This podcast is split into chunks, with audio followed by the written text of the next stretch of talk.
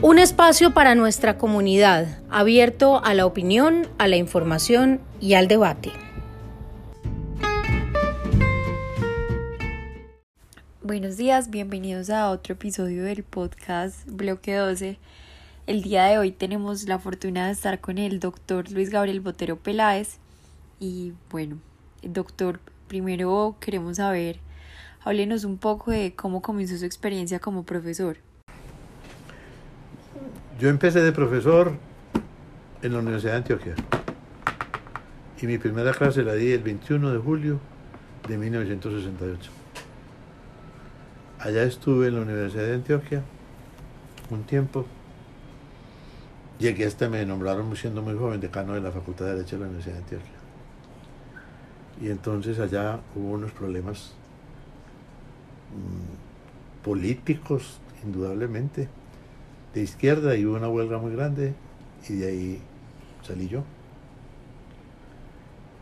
Con el doctor Ignacio Vélez Escobar, con el doctor Lucrecio Jaramillo Vélez y con varios profesores que nos llamó la Bolivariana, de donde yo era egresado. Entraron a la universidad, entramos de allá, Enrique Gaviria, Gabriel Jaime Arango, Jesús Vallejo, eh, bueno, varios, que pasamos de la Universidad de Antioquia a la Bolivariana, de donde yo era egresado. Yo egresé de la Universidad de la Bolivariana en el año 1964. Yo me gradué el 5 de octubre de 1965.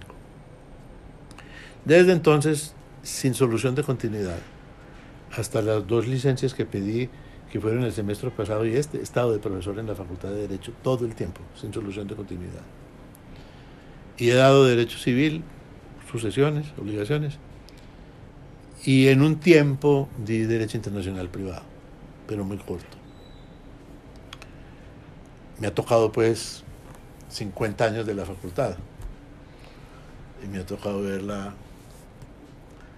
progresar en muchas cosas y yo diría que en otras no hay un progreso que yo dijera que, que, se justificara, pues, que hubiera un, progreso. Mm, si me pregunta qué era mejor antes, yo diría la vocación de los estudiantes. Tenían más vocación por el derecho. Yo diría el pensum de entonces que lo voy a decir, que lo voy a decir, en ese tiempo lo criticábamos y yo era un estudiante muy crítico, pero ahora me doy cuenta que era un pensum que era muy comprensivo para toda la profesión de abogado. Usted ya salía con ese pensum, sabía sabiendo penal, laboral, administrativo, constitucional, comercial, procesal, todas las ramas del derecho tenía los fundamentos, todos los fundamentos. Mm, había, había una exigencia porque había unos preparatorios severos. Cuando usted terminaba la carrera para poderse graduar tenía que presentar prácticamente todos los códigos otra vez. Entonces usted tenía que presentar preparatorio civil, preparatorio penal, preparatorio constitucional y bueno. Entonces había una exigencia en ese sentido. ¿Qué había malo en ese tiempo? Pues era una, época, era una universidad pontificia católica y estábamos en una época de la Iglesia Católica que a usted no les tocó vivir porque fue la anterior al, Concilio Vaticano II. Entonces había una, restricción ideológica muy fuerte y entonces en ese tiempo no había libertad de análisis, de pensamiento, de eso pero no era culpa de la universidad, era culpa del tiempo, esa era la época que nos tocó vivir. Doctor, y qué pena, yo lo interrumpo. En ese marco pues, de, de la Iglesia Católica y toda esta cuestión ideológica, ¿cómo era la presencia de la mujer en la facultad? Ah, yo le voy a decir. Cuando yo entré a la facultad, acababan de salir las primeras graduadas, las primeras graduadas, y cada grupo tenía una, dos o tres mujeres, y 16, 17, 18, 20 hombres. Cuando yo entré, cuando me tocó a mí, ya entraron cinco, eran cinco alumnas, cinco o seis. Y el resto éramos hombres. Pero la, el tiempo era tal, de tal manera que la, corrían lista todos los días, ¿no? Y por respeto a las mujeres, entonces empezaba la lista, señoritas, tal, fulana, fulana, fulana, y ya después nos llamaban a nosotros. Las mujeres tenían prelación en, en la lista, al correr lista por la porque era, se consideraba, bueno. Se llegaba a situaciones como, por ejemplo, en la, la clase de medicina legal, cuando se tocaban ciertos temas, la clase era separada para los hombres y las mujeres. Cuando se trataba de los delitos sexuales y la violación y todo ese estilo de cosas, ¿cierto? Y era muy respetuoso toda esa relación. Pero académicamente eran iguales. Es decir, desde el punto de vista académico no había ninguna diferencia entre hombres y mujeres. Había diferencia en eso, que también era el reflejo de lo que era la sociedad en ese tiempo, que no era lo mismo que... Es que la sociedad en ese, en ese tema de la mujer ha cambiado sustancialmente de ese tiempo a hoy. Si usted me pregunta por qué. si usted me pregunta por qué, yo le digo por qué. Porque aparecieron los, los métodos anticonceptivos. Y la gran transformación que ha habido en la sociedad fue, fue la anticoncepción, que fue la que le permitió a la mujer trabajar, que fue la que le permitió a la mujer estudiar sin compromiso y que fue la que le permitió a la mujer ser igual a los hombres en las oportunidades de trabajo. Porque cuando una señora se casaba y no sabía cuántos hijos iba a tener, no podía pensar en trabajar, ni podía pensar en estudiar, ni en tener una carrera. Pero cuando apareció ese invento que apareció en los años 60, 60 y no me acuerdo, eso fue lo que transformó la sociedad. Y eso fue lo que le abrió el camino a la mujer en la sociedad laboral y en la sociedad académica. Eh, doctor, usted pues ya nos daba un atisbo de cómo había sido su experiencia de estudiante, pero queríamos preguntarle cómo fue su experiencia estudiando Derecho y también pues cómo ha sido su experiencia siendo docente de la Bolivariana. Yo tengo, en este momento tengo un nieto que termina bachillerato y está estudiando, viendo a ver qué carrera estudia. Él no vive aquí, él vive en, en, en, España. Y yo lo veo que por un lado, que por el otro, que esto, que el otro. Yo afortunadamente no tuve ese problema. Yo no tuve ese problema y yo le decía, yo le decía a mi hija y a mí, yo ese problema no lo tuve. Yo nací para ser abogado. Y cuando yo estaba en cuarto y quinto de derecho, ya, había, ya iba a audiencias públicas cuando había jurado de conciencia. Y cuando yo llegué a la facultad primero, ya me había leído el derecho penal de Samuel Barrientos. Porque yo no tuve ninguna duda de cuál era la carrera que yo debería haber estudiado. Y es para la única que yo he tenido verdadera, verdadera orientación. Fui crítico, sí, porque yo era muy exigente con los profesores porque me gustó, yo quería que me explicaran, que me enseñaran, y hubo profesores excelentes, yo tuve profesores inolvidables. El doctor Miguel Moreno Jaramillo, inolvidable. Todos están muertos, salvo uno, Gustavo Gómez Velázquez, el papá de Gustavo Gómez. Excelente profesor de derecho, de derecho penal, procesal penal tuve profesores muy buenos, tuve otros, yo digo los buenos, los malos, los, malos no los digo, porque hay habido, porque había malos ilustres, muy conocidos, gente muy, de mucho prestigio, pero muy malos profesores. Sí. Mm. ¿Qué pienso yo de, la, de ya de mi experiencia como profesor? Claro. Pues para mí es una experiencia excelente. Yo, yo le debo mucho a la universidad muchísimo en la universidad,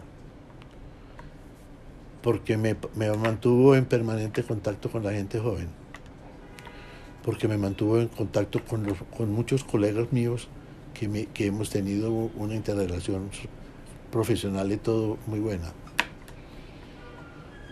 Mm, yo he sido una persona que no, he tenido, no he sido de mucha vida social. Y allá en la facultad el tinto por la mañana, y ese era, ese era el club. El Allá íbamos a... El clan del tinto. El tinto, el tinto. Y entonces yo le debo mucho a la universidad, mucho, mucho, mucho. Nos estaba comentando ahora de estos profesores de la facultad que usted también les dio clase. Cuéntenos un poquito de eso. ¿Qué profesores tuviste la oportunidad de darles clases también? Aquí, del Bolivariano. Profesores a los que le haya dado clase. Ujú. No, pues a casi todos. A Jaime Arrubla, Carlos Jaramillo, que ya murió, a Javier Tamayo, a Alfredo Tamayo, a, a casi todos, casi todos les he dado clase. Sí. Yo he tenido alumnos muy buenos, excelentes. Todos estos que menciono como que hoy son profesores fueron muy buenos alumnos. Ahí nos damos cuenta. Sí, claro. Y otros. Pues, No por ejemplo, buenos. Piedad Córdoba fue alumna mía. ¿Cierto? Entonces, bueno, hay de todo, hay de todo. Hay de todo. Está variado el plato. ¿Ah? Variado el plato. Claro, ella fue alumna, ella es egresada de la facultad. Pero eso, eso lo que muestra es que la universidad fue muy abierta a, toda- a todo. Y todavía lo es. y la universidad es abierta y yo creo que en la universidad no había diferencias ni, de clases sociales, ni de, ni de origen, ni de nada. Una universidad muy, de muy en, en ese sentido, maravillosa, pi- pienso yo. Doctor, ya que usted lleva aproximadamente 50 años en el ejercicio pues, de la profesión, algunos estudiantes pues han sentido como se han sentido cansados o agotados con, con el derecho y con la profesión. ¿Usted alguna vez se ha sentido cansado con el ejercicio del derecho? Ay, ¿O se ha sentido agotado? ¿O, qué ha hecho para, para continuar amando pues? Yo le voy a decir una cosa. Teleirán dijo, el que no conoció el viejo régimen, no conoció lo que era la vida feliz.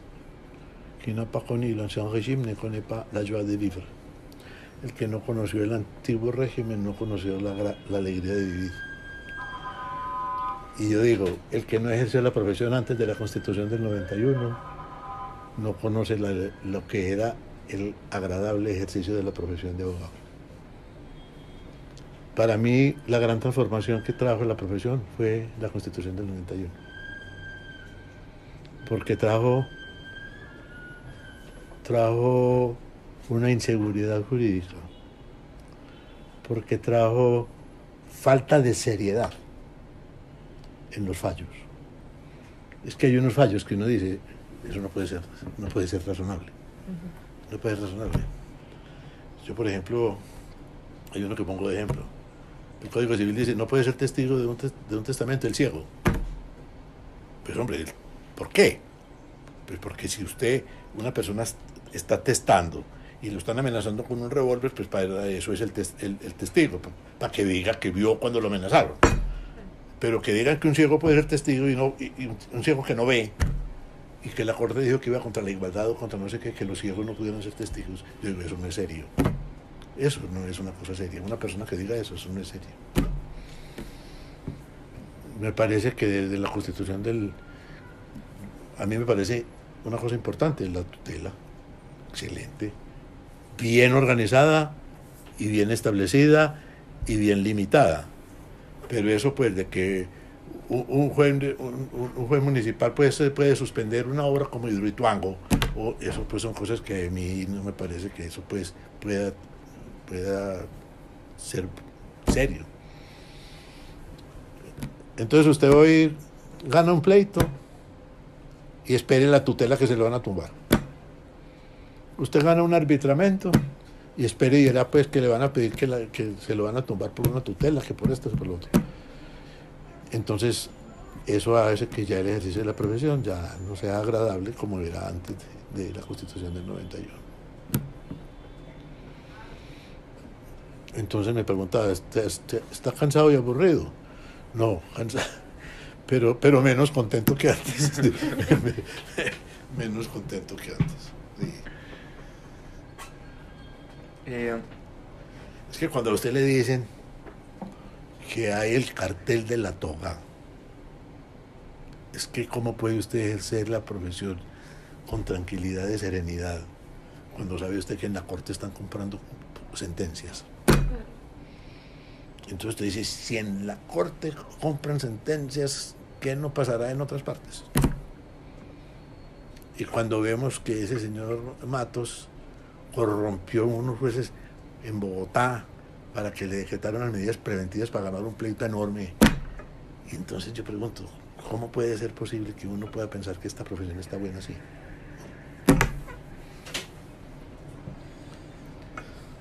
Doctor, eh, ya pasando a lo académico, queremos preguntarle eh, si solo estudia en la bolivariana o si considera pues que es importante hacer pregrados, posgrados, continuar pues formándose, dónde los ha hecho. A ver, lo que yo pienso es que el que termine con el diploma de una universidad como abogado debe estar capacitado para ejercer la profesión en todos los campos en los cuales la universidad lo, formó.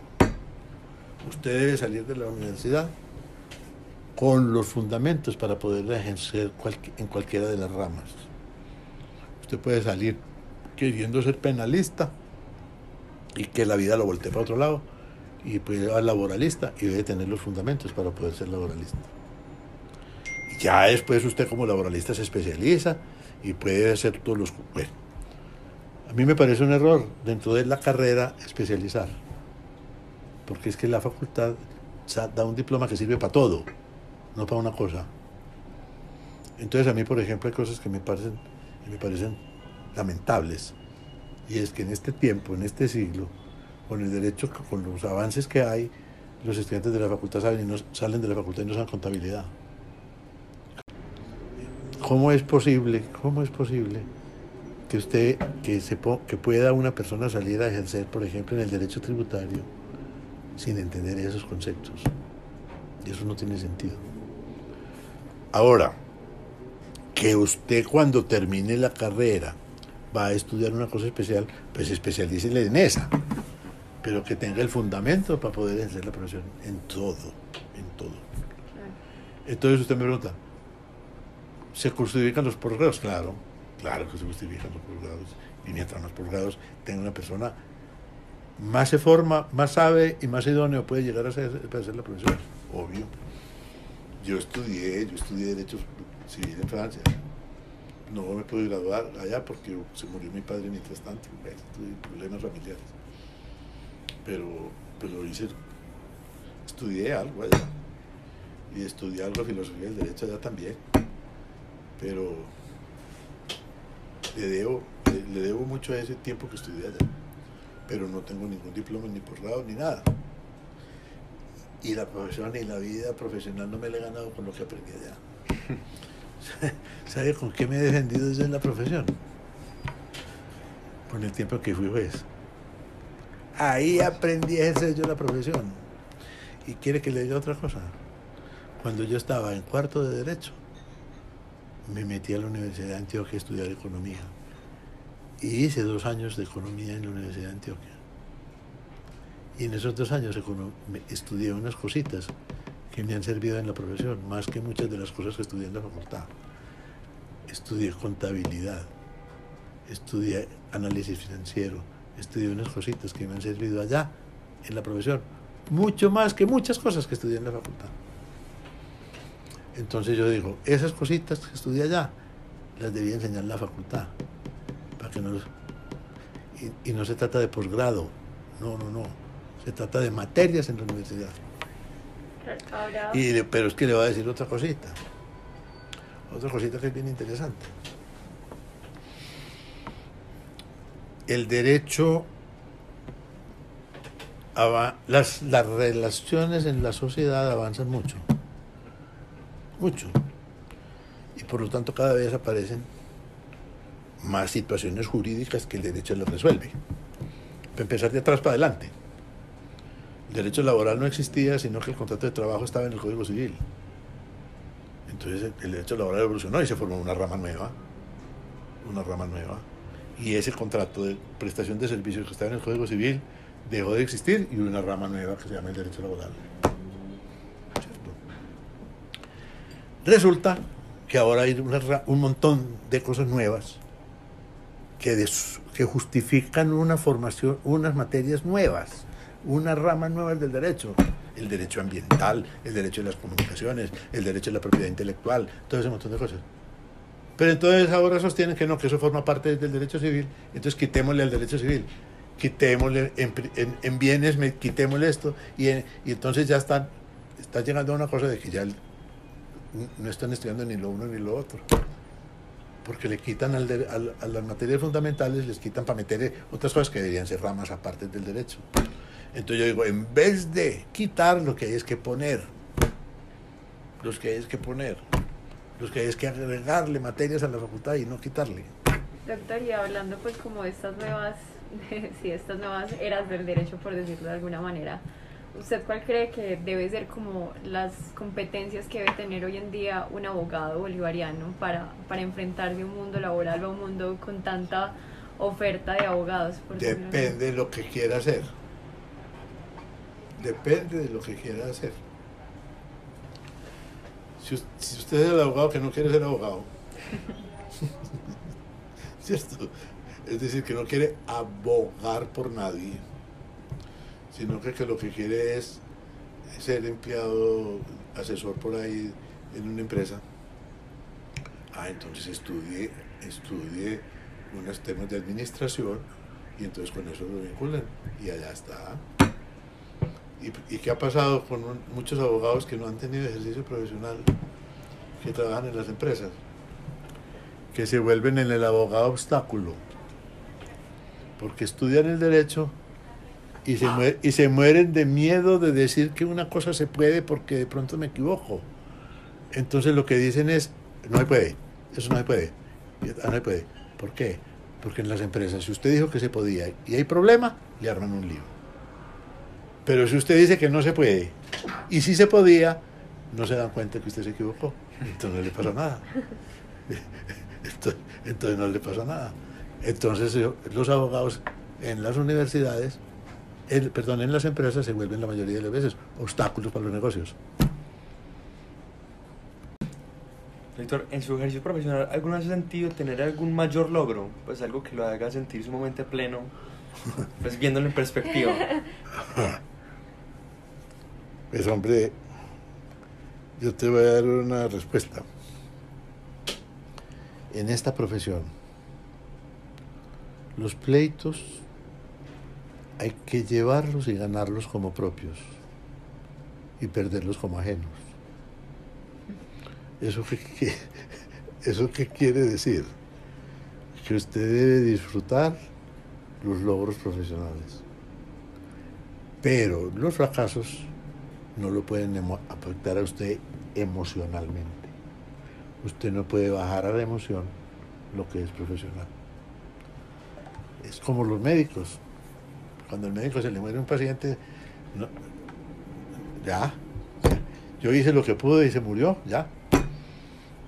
Entonces, eh, sí, yo he tenido, pues, pero no puedo decir que un logro, no, cosas así extraordinarias, ninguna. Bueno, doctor, yo creo que debido al tiempo nos toca dejar... No, tranquila, yo tengo aquí. tiempo, no ten- por mí no se preocupe. pero por, por el tiempo del episodio más bien. Entonces, agradecerle pues infinitamente por haber aceptado la, la invitación, digamos, como haber sacado este tiempo, que sabemos que es uno de los profesores que más ha marcado este, digamos, como esta construcción de facultad. Y ahora pues en este marco de la celebración de los 85 años, pues es uno de los que más le tenemos que agradecer. A ustedes, muchas gracias.